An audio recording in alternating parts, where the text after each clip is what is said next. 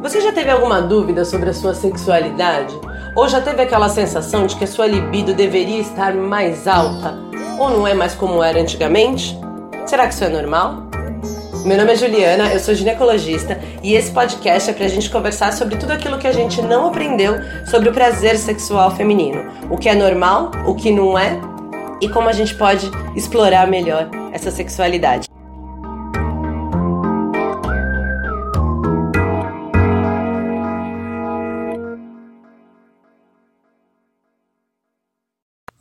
Mulheres! Bem-vindas a mais um episódio do Prazer em Conhecer-se, mais uma oportunidade para nós conversarmos um pouquinho mais sobre a nossa sexualidade, sobre tudo que interfere e o que pode melhorar a nossa libido. Bom, se você já ouviu outros episódios desse podcast, você sabe que eu não canso de falar do quanto é importante que toda mulher acumule cada vez mais experiências positivas e vivencie prazer sexual mais frequentemente na vida e o quanto isso interfere positivamente na libido, mesmo naquelas fases nas quais os hormônios e outros aspectos da vida possam atrapalhar. Nesse sentido, uma das coisas que eu mais indico para todas as mulheres é a masturbação. E olha só, não sou eu que estou indicando, mas existe um monte de pesquisas que já comprovaram que mulheres que têm o hábito de se masturbar relatam uma intensificação do prazer sexual, mais facilidade de atingir o orgasmo, além de outros benefícios como alívio de estresse, de ansiedade, aumento de autoestima e inclusive uma sensação de poder e autonomia muito maior. Quem não quer, né? Bom, e se nós vamos falar de masturbação, é essencial incluir esse elemento que é o assunto de hoje, o vibrador. Exatamente. As estatísticas mostram que mais de 50% das mulheres usam sim vibradores no dia a dia. Em alguns casos, até, esses vibradores podem ser indicados por ginecologistas para o tratamento de alguma disfunção sexual ou algum problema. Por exemplo, diminuição do desejo quando ela é realmente patológica, não é uma fase hormonal ou uma questão do relacionamento, não. Existem algumas situações nas quais a mulher realmente tem uma dificuldade de ter desejo, mesmo que melhorando todos esses outros aspectos da vida. E quando isso acontece, às vezes o ginecologista pode indicar alguns exercícios e algumas práticas com o vibrador como tratamento. Além disso, mulheres que sofrem de vaginismo, que é quando a mulher tem uma dor muito intensa e uma dificuldade muito extrema de realizar a penetração vaginal, inclusive no exame ginecológico, etc. Um dos tratamentos é ensinar algumas práticas e alguns exercícios com o vibrador. Quando a mulher tem uma incapacidade patológica mesmo, uma doença na qual ela não consegue chegar ao orgasmo, um dos tratamentos também pode ser o uso do vibrador e vários outros problemas. Ou seja, é para quebrar o preconceito mesmo.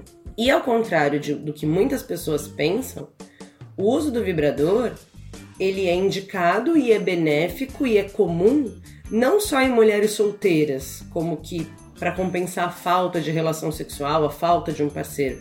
Muito pelo contrário. As mulheres que usam vibradores frequentemente para masturbação relatam nas pesquisas um aumento de desejo e uma facilidade de excitação, inclusive para ter relações com os parceiros. Olha isso.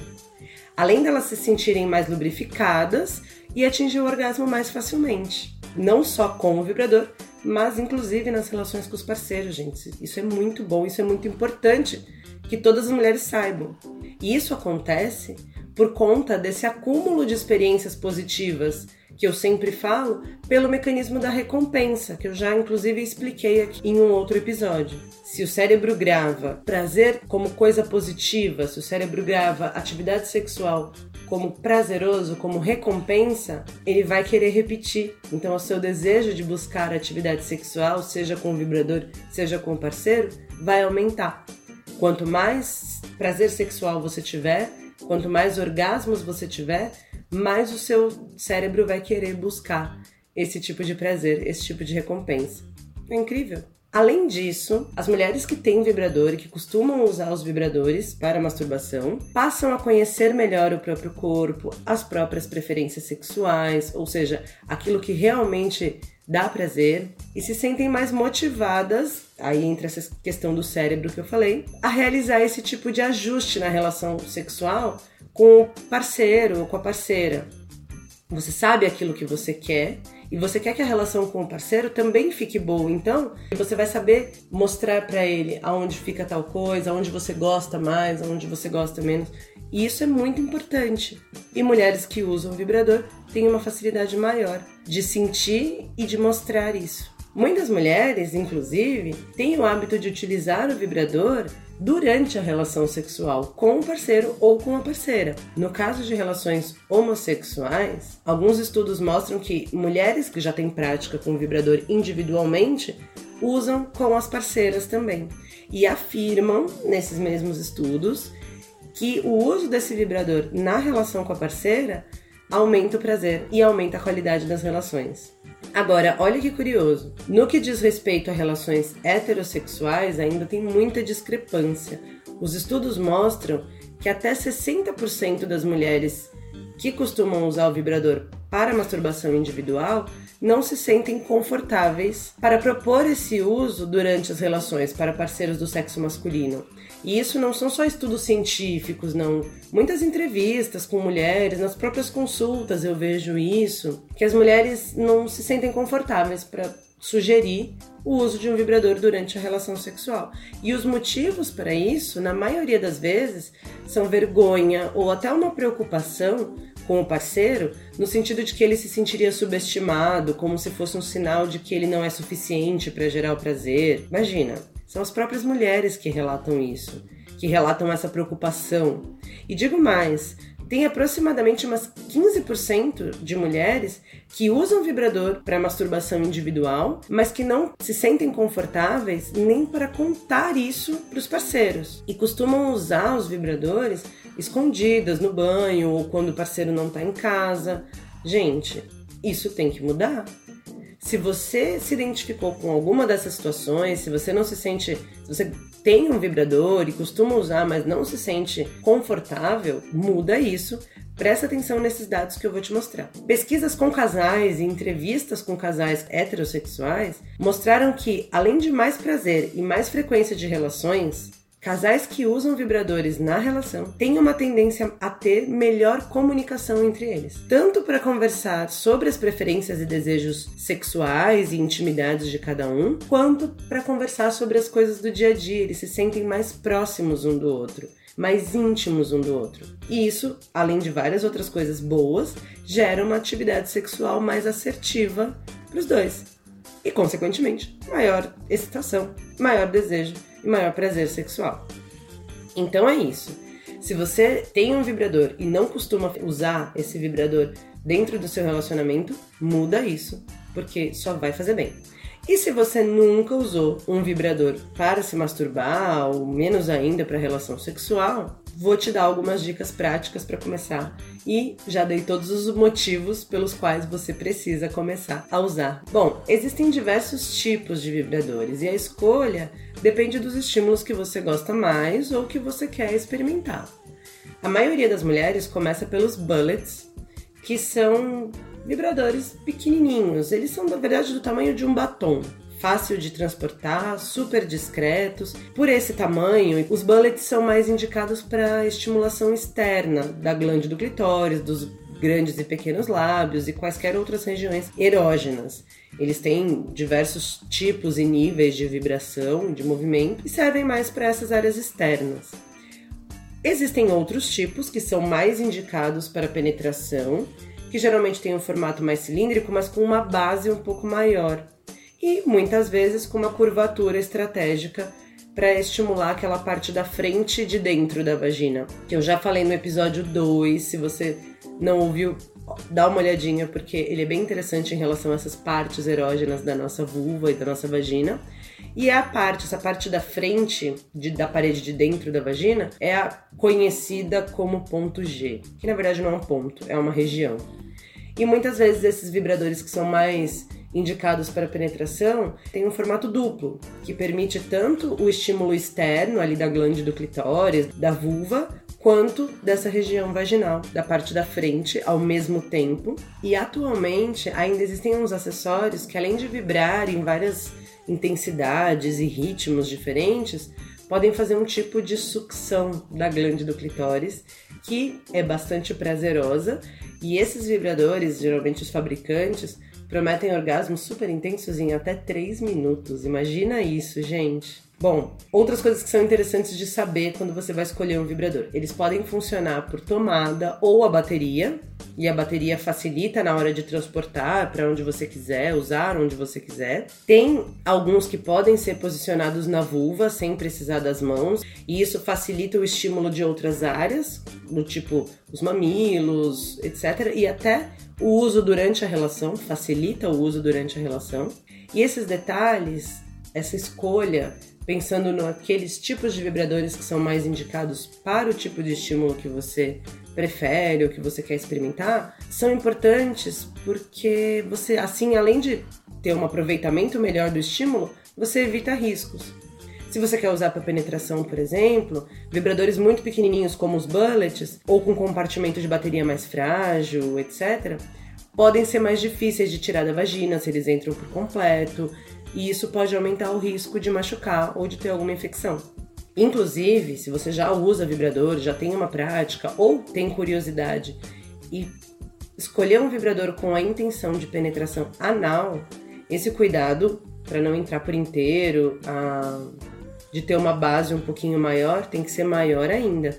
E existem os vibradores e plugs anais que são especificamente desenvolvidos para essa região com formato seguro para essa região. Então é importante você escolher prestando atenção nisso também. Outro detalhe muito importante na hora de escolher um vibrador é o material do que ele é feito. Como os vibradores são usados em mucosas e áreas propensas à infecção, o mais indicado são materiais não porosos, como silicone e metais hipoalergênicos, como titânio ou aço cirúrgico.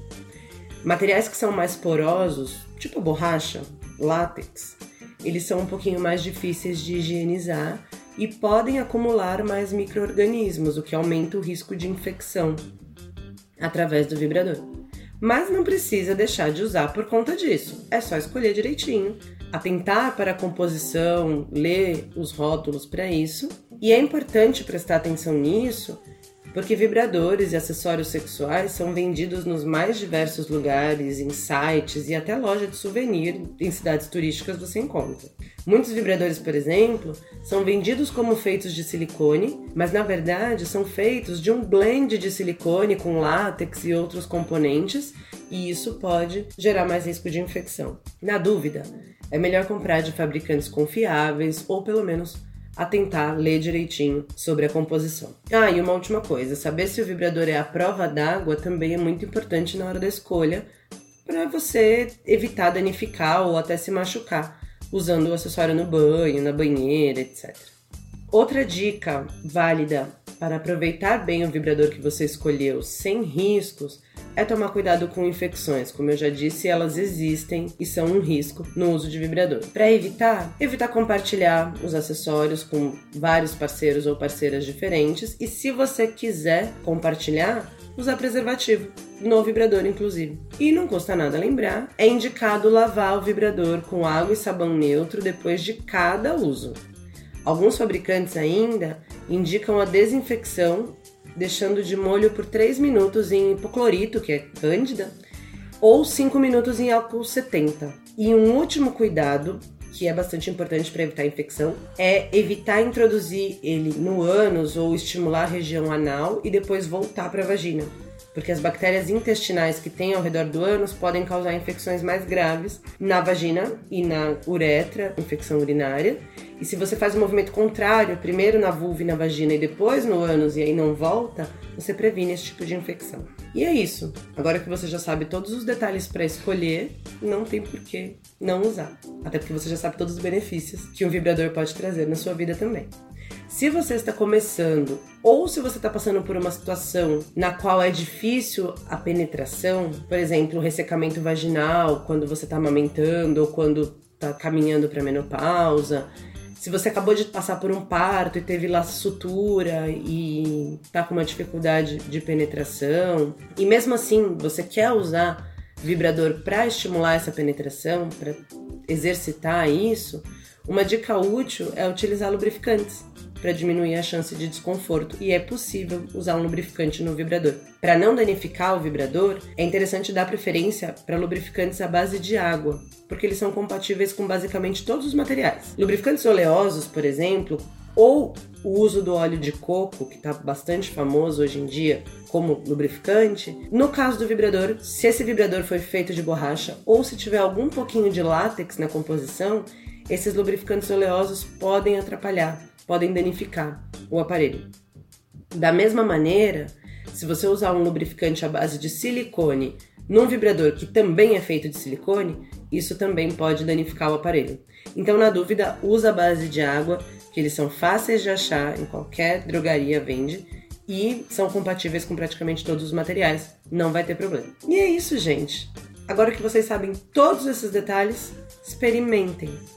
Experimentem quantos tipos vocês quiserem, experimentem quantos estímulos vocês quiserem, quantos tamanhos, quantas cores, quantos. tudo.